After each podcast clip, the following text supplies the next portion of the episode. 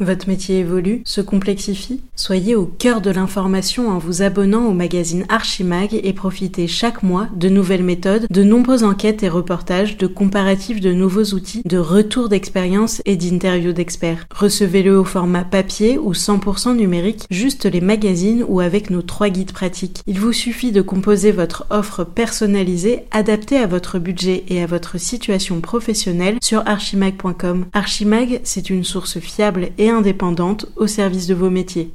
Archimag, le magazine des professionnels de l'information.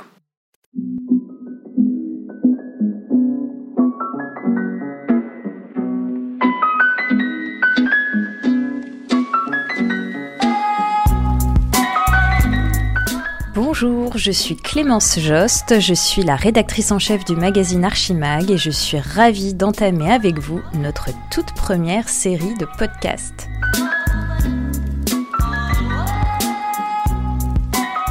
Les différents épisodes de cette série que nous consacrons à Documation vous permettront de préparer votre visite, de vous imprégner des tendances du moment, de vous tenir informé des nouveautés présentées dans les allées du salon et d'entendre les experts et les professionnels s'exprimer sur l'actualité de vos domaines. Documation ouvre ses portes cet après-midi et tous les organisateurs, les exposants et les conférenciers sont prêts à accueillir les visiteurs. Comme chaque année, le salon s'articule autour d'un cycle de conférences organisé en partenariat avec Archimag, construit selon les tendances du moment et les problématiques rencontrées par les professionnels. Dans ce premier volet de notre série et avant de plonger grâce aux épisodes suivants au cœur du salon, je vous propose justement d'explorer ensemble les grandes tendances thématiques et sectorielles de 2023. Je ne peux pas commencer cette présentation sans évoquer ce que certains qualifient déjà de deuxième révolution d'Internet. Rien de moins. Les développeurs du monde entier, comme les journalistes, les geeks, même les enseignants et les étudiants n'ont que son nom à la bouche depuis plusieurs mois, Chat GPT. Vous allez me dire, on a déjà tout écrit et tout dit sur ChatGPT. Les infos matinales n'ont cessé de nous abreuver ces derniers mois avec des témoignages de profs de philo qui se retrouvent aujourd'hui à corriger des devoirs rédigés par une IA et non plus par leurs étudiants. Il faut reconnaître que cette nouvelle technologie, développée par l'entreprise californienne OpenAI, a de quoi bluffer. Ce chatbot qui rend le langage naturel avec une machine aussi naturelle qu'avec un être humain est capable de trier, résumer, mettre au clair, comparer, conseiller et même élaborer plan. Le grand public est épaté et les professionnels du numérique, eux, ont les yeux qui brillent ou s'affolent. Sur Twitter, Aaron Levy, le fondateur de Box, a écrit ChatGPT est l'un de ces rares moments dans la technologie où vous percevez que tout va être différent à l'avenir. On sent qu'il a les yeux qui brillent. L'un des principaux investisseurs d'OpenAI n'est autre que Microsoft, qui est entré au capital de la société avec 1 milliard de dollars et a fourni les serveurs de son cloud Azure pour l'entraînement de ChatGPT et l'hébergement de ses services.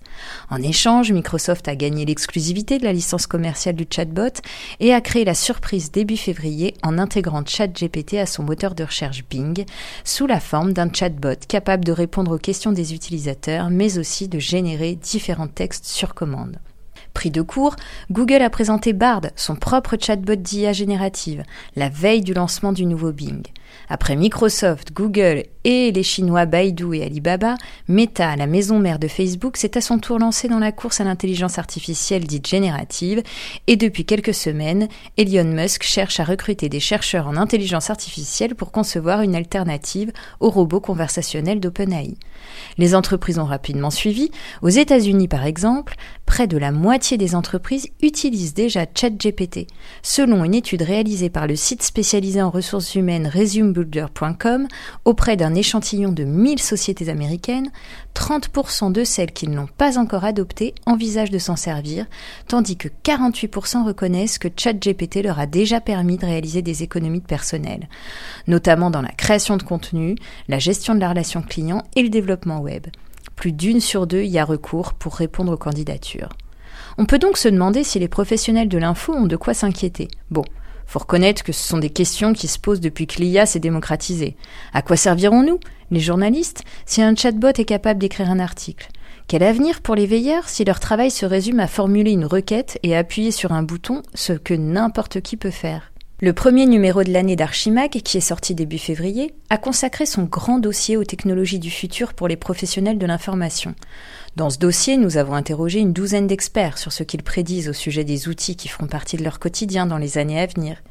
Évidemment, l'IA est omniprésente, mais nous n'avons ressenti aucune inquiétude de leur part, car la neutralité, l'objectivité, la rigueur, la déontologie, l'analyse ou encore le recul critique sont autant de qualités humaines avec lesquelles aucune IA ne peut rivaliser. Car ne nous leurrons pas sur la qualité des informations dont regorge le web aujourd'hui. Même connecté à Internet, ChatGPT n'a pas la capacité de trier le bon grain de livret, d'interroger un expert en direct, de vérifier les sources et de détecter les fake news.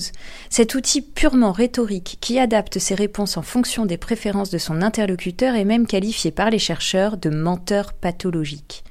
Je pense qu'on peut considérer pour le moment que les professionnels de l'information n'ont pas de soucis à se faire. Bon allez, je l'avoue, j'ai quand même voulu faire un petit test et interroger ChatGPT sur les tendances 2023 dans le secteur des technologies de l'information, et voici ce qu'il m'a répondu. Cloud, IA, sécurité de l'IoT, 5G, cybersécurité et télétravail. Ça va pas super loin. J'ai de la chance. Je vais pouvoir vous prouver en direct tout l'apport du vrai journalisme par rapport à une intelligence artificielle.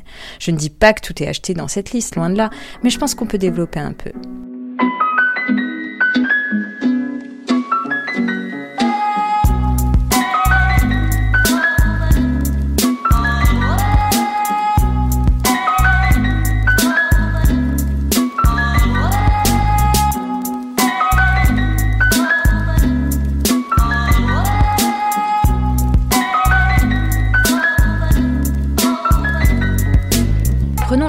Pour commencer.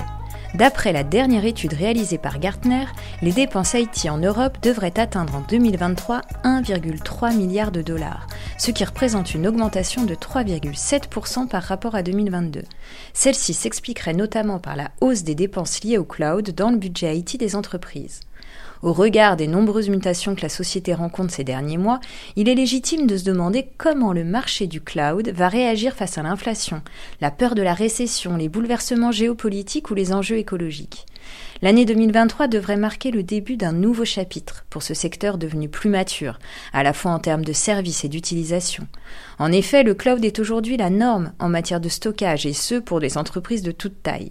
Mais il est possible que les entreprises cherchent à adopter une stratégie de stockage plus agile, plus performante, en corrélation avec les enjeux de disponibilité et de sensibilité de leurs données, sans faire exploser leurs coûts. Cette maturité du secteur entraîne une nouvelle approche pour les DSI, le multi-cloud. Si la migration vers le cloud se faisait au départ en monocloud ou cloud hybride, les équipes sont aujourd'hui plus matures et formées pour appréhender d'autres types de technologies. Le multi-cloud, c'est-à-dire le dispatch des applications et des solutions chez les différents fournisseurs, constitue une vraie tendance potentielle pour 2023. Ne pas mettre tous ses œufs dans le même panier, c'est une manière de ne pas être totalement dépendant d'un fournisseur unique. Le cloud hybride est devenu de son côté un incontournable et il restera en 2023. D'abord parce que pour des questions de souveraineté, de compatibilité technique et de modèle économique, de nombreuses applications ne sont pas compatibles avec le cloud public. Mais l'approche hybride s'impose également comme une solution viable quand la modernisation est coûteuse ou lorsqu'elle n'est pas adaptée. L'hybridation reste nécessaire, notamment dans les entreprises de moyenne et de grande taille, compte tenu du nombre d'applications qu'elles utilisent et de leur hétérogénéité. Des technologies destinées à gérer ce type d'infrastructure se développent d'ailleurs, ce qui prouve que l'approche gagne encore du terrain. Signalons aussi que de nombreux clients cherchent à optimiser leurs tarifs et donc à réduire les coûts du cloud. Des outils permettant la surveillance des coûts du cloud pour une meilleure gestion se sont développés ces dernières années et sont désormais disponibles. Il est fort probable que de nombreuses entreprises fassent appel à elles.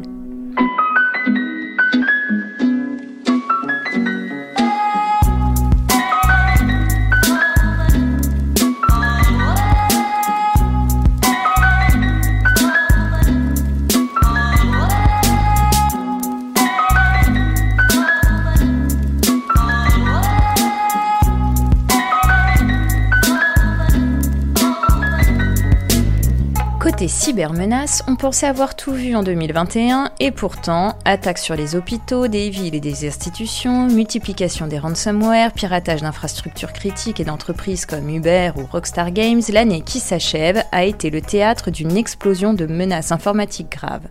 Selon le baromètre du CESIN, le club des experts de la sécurité de l'information et du numérique, une entreprise française sur deux a été victime d'une cyberattaque en 2022.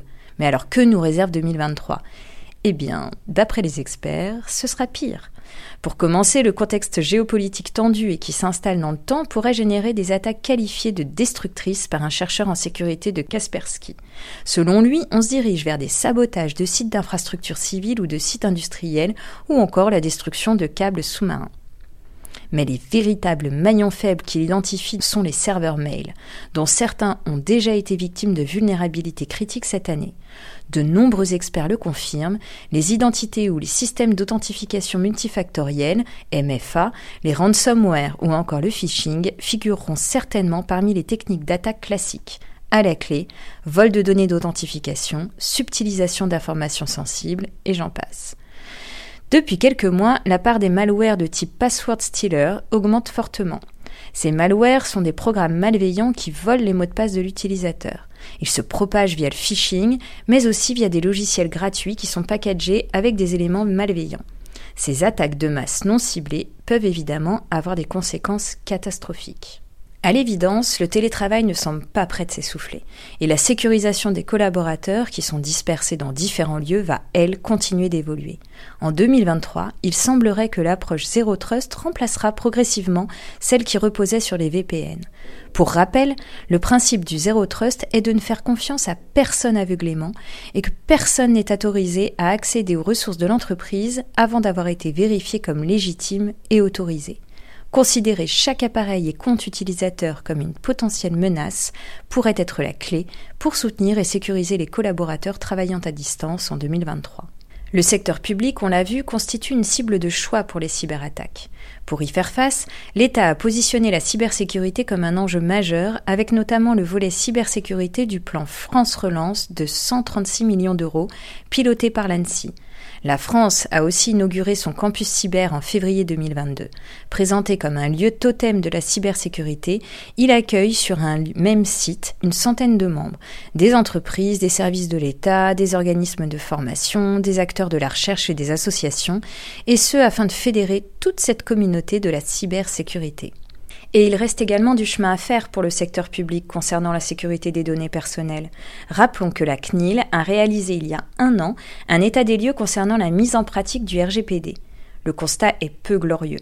Trop peu mises en œuvre, les obligations liées au RGPD ont été ralenties par manque de temps, mais aussi parce qu'elles n'ont pas été jugées prioritaires. C'est le cas en particulier des petites collectivités, comme le démontre l'étude 2022 de l'Observatoire Data Publica. Ce rappel à l'ordre de la CNIL motivera certainement le secteur public pour se mettre en conformité en 2023, pour éviter les abus ou les erreurs dans leurs usages des données et pour éviter les amendes.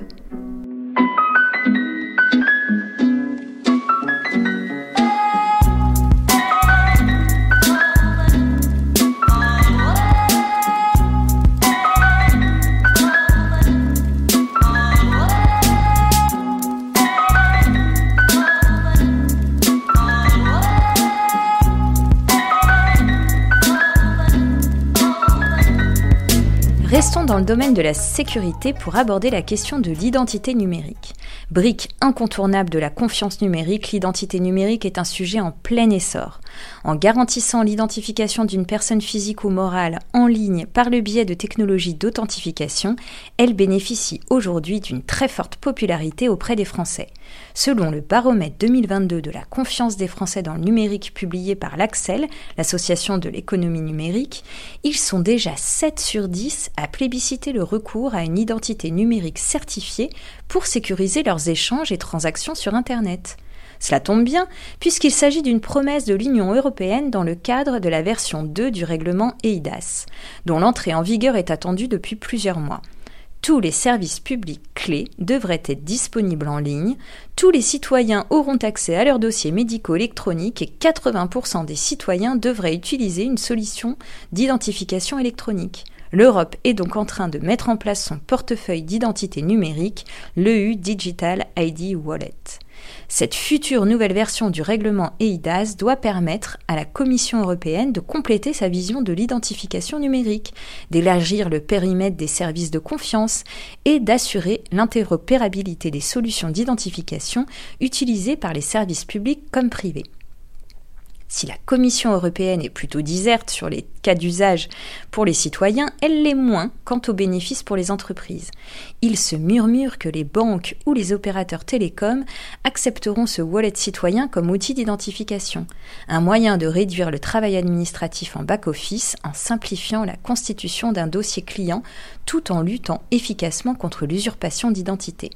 D'autres fonctionnalités intégrées dans le portefeuille s'avéreront très utiles pour les entreprises, comme le sceau électronique garantissant l'origine et l'intégrité d'un document, la signature électronique pour l'approuver et le service de recommander pour l'envoyer. Les professionnels pourront aussi utiliser le certificat d'authentification web qualifié pour garantir que leurs sites web sont fiables et dignes de confiance. D'autres cas d'usage devraient émerger avec les projets pilotes attendus en 2023.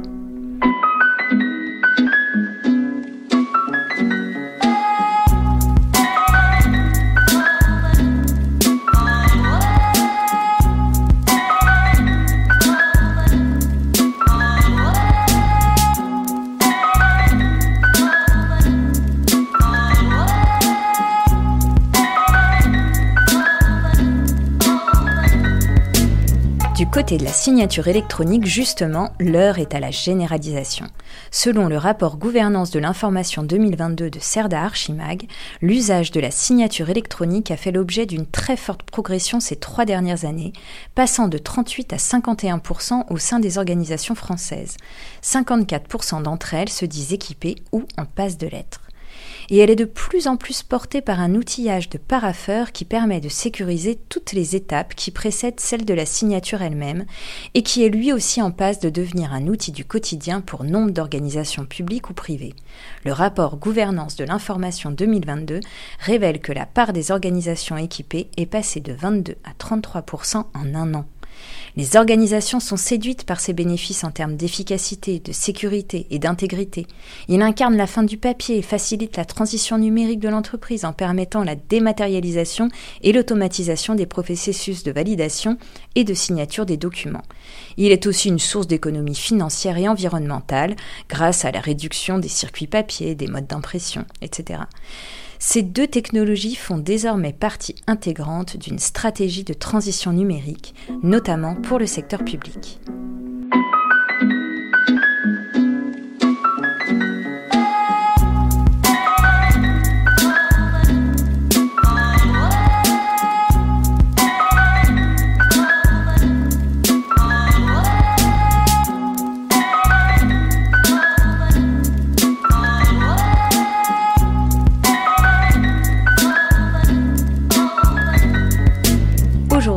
Les grandes évolutions concernent la data. Ce n'est pas moi qui le dis, mais Jean-Pierre Laos de La Louvière, qui est le président de l'association professionnelle pour la transition numérique iFutura et directeur général France de la société Intalio. Son témoignage fait partie de ceux que nous avons recueillis pour notre grand dossier de février, dont je vous parlais tout à l'heure, consacré aux technologies du futur pour les professionnels de l'information. Il faut reconnaître qu'il y a aujourd'hui une conjonction de trois grands enjeux qui vont confirmer la place centrale des data dans les préoccupations des organisations, et ce de façon durable. D'abord l'information, qui est stockée et maîtrisée à très grande échelle. Ensuite, les algorithmes d'IA qui sont de plus en plus performants car alimentés par cette masse d'informations. Et enfin, dans le futur pas très lointain, l'informatique quantique qui va encore plus augmenter la capacité de calcul et donc de réaction des algorithmes. La gestion des datas et les infrastructures associées, ainsi que la mise en place d'une stratégie et d'une planification appropriée, seront indispensables au succès des entreprises. C'est pourquoi nous nous attendons chez Archimag à quantité d'innovations dans les domaines liés aux infrastructures et architecture de gestion des données. Dans les mois qui viennent, nous pensons en effet que la business intelligence va continuer de se développer et toucher tous les secteurs au point que nous lui consacrerons un dossier spécial en mai prochain. Les prévisions indiquent que la valeur mondiale du marché de la business intelligence et de l'analyse atteindra 18 milliards de dollars d'ici 2025. Durant les deux dernières décennies, la gestion des données a connu des cycles de centralisation et de décentralisation, bases de données, data warehouses, data stores cloud, data lakes, etc. Si chaque approche compte ses partisans et ses opposants, les dernières années ont prouvé que dans les entreprises, les données sont davantage distribuées que centralisées. Bien sûr, il existe quantité d'options pour le déploiement d'une architecture de données d'entreprise, mais 2022 a vu s'accélérer l'adoption de deux d'entre elles, destinées à améliorer la gestion et l'accès des données distribuées, le Data Fabric et le Data Mesh.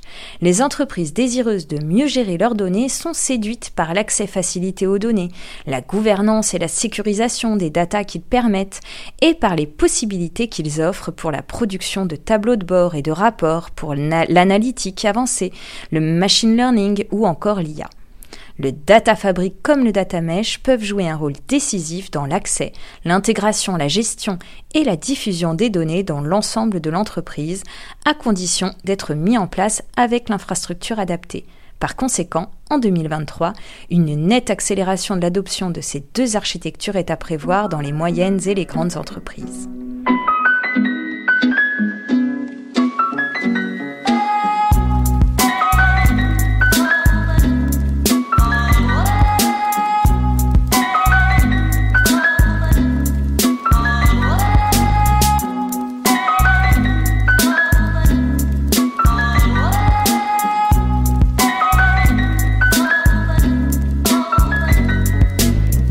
Voilà une autre tendance incontournable des mois et des années qui viennent et qui nous tient particulièrement à cœur chez Archimag, la dématérialisation éco-responsable. Vous le savez, il s'agit d'un sujet central car le dérèglement climatique est l'affaire de tous. L'impact environnemental du numérique n'est plus approuvé. En France, le secteur du numérique représente 2% des émissions de gaz à effet de serre et pourrait atteindre les 7% d'ici 2040. Ces pourcentages sont en très forte augmentation tant les usages la production, la gestion des datas et la production des ordinateurs et autres terminaux sont en croissance. L'urgence n'est pas d'arrêter l'utilisation du numérique évidemment, mais de viser la sobriété, ainsi que des usages raisonnés et optimisés. Alors que les organisations publiques et privées comme la société civile sont en pleine phase de déploiement de la dématérialisation, le sujet n'est plus un retour au papier, mais bien une dématérialisation raisonnée, responsable, qui contribue à la réduction de l'empreinte carbone. Chaque projet de dématérialisation, chaque schéma directeur, chaque évolution fonctionnelle se doit de prendre en compte l'éco-responsabilité. Et même d'un point de vue purement business, pour parler crûment, vous savez sûrement déjà qu'il va être difficile, notamment pour vous, acteurs du numérique, et pour vous, clients, de passer à côté des enjeux environnementaux notamment vis-à-vis des nouvelles obligations réglementaires ou pour répondre à des appels d'offres ou à des marchés publics. Rappelons d'ailleurs que dans son rapport pour une transition numérique écologique, le Sénat a déterminé en juin 2020 plusieurs axes de travail autour de la lutte contre l'obsolescence programmée, pour l'éco-conception des sites et des services numériques, ou encore la sobriété des centres de données. Plusieurs de ces recommandations nourrissent la loi Rennes de novembre 2021 visant à réduire l'empreinte environnementale du numérique en France et notamment les objectifs définis par le décret d'application dédié aux collectivités territoriales. Celle-ci impose aux communes de plus de 50 000 habitants et aux établissements publics de coopération intercommunale à fiscalité propre de plus de 50 000 habitants de s'ancrer dans une stratégie numérique responsable en définissant un programme de travail et des objectifs avant le 1er janvier 2023. Nous y sommes.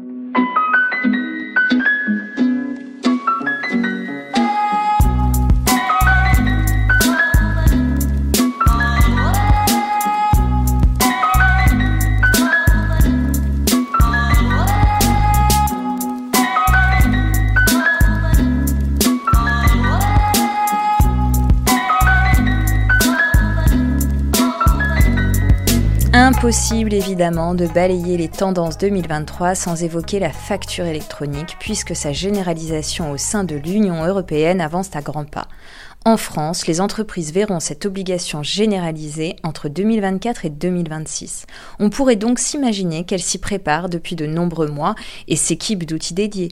Pourtant, le baromètre sur la dématérialisation des factures réalisé en 2022 par Generix Group et Best Practices révèle que 22,5% des entreprises n'ont toujours pas connaissance de cette réforme.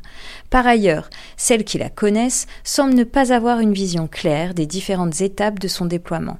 En effet, 40% des entreprises ne savent pas quand elles auront l'obligation d'émettre des factures électroniques, tandis que 41,3% ne savent pas quand elles devront être en capacité de recevoir des factures sous format électronique. Et malgré la pression des grands donneurs d'ordre et l'obligation de facture électronique dans la sphère publique, le taux d'équipement des entreprises stagne autour de 70%. Il y a donc fort à parier que le marché de la facture électronique connaisse une très forte accélération dans les prochains mois pour répondre à la mise en conformité.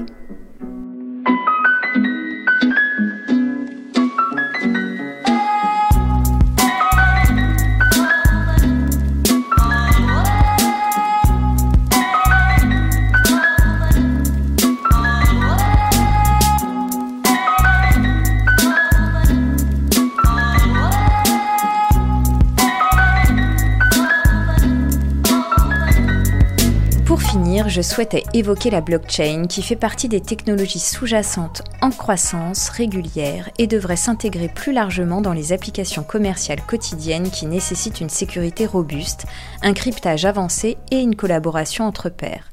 En croissance de plus de 46% depuis 2019, elle devrait générer 17 milliards de dollars d'ici 2024. Jusqu'à récemment, son utilisation a été généralement expérimentée pour la sécurisation des transactions dans le secteur des services financiers, mais il est fort probable que davantage d'industries l'adoptent en 2023.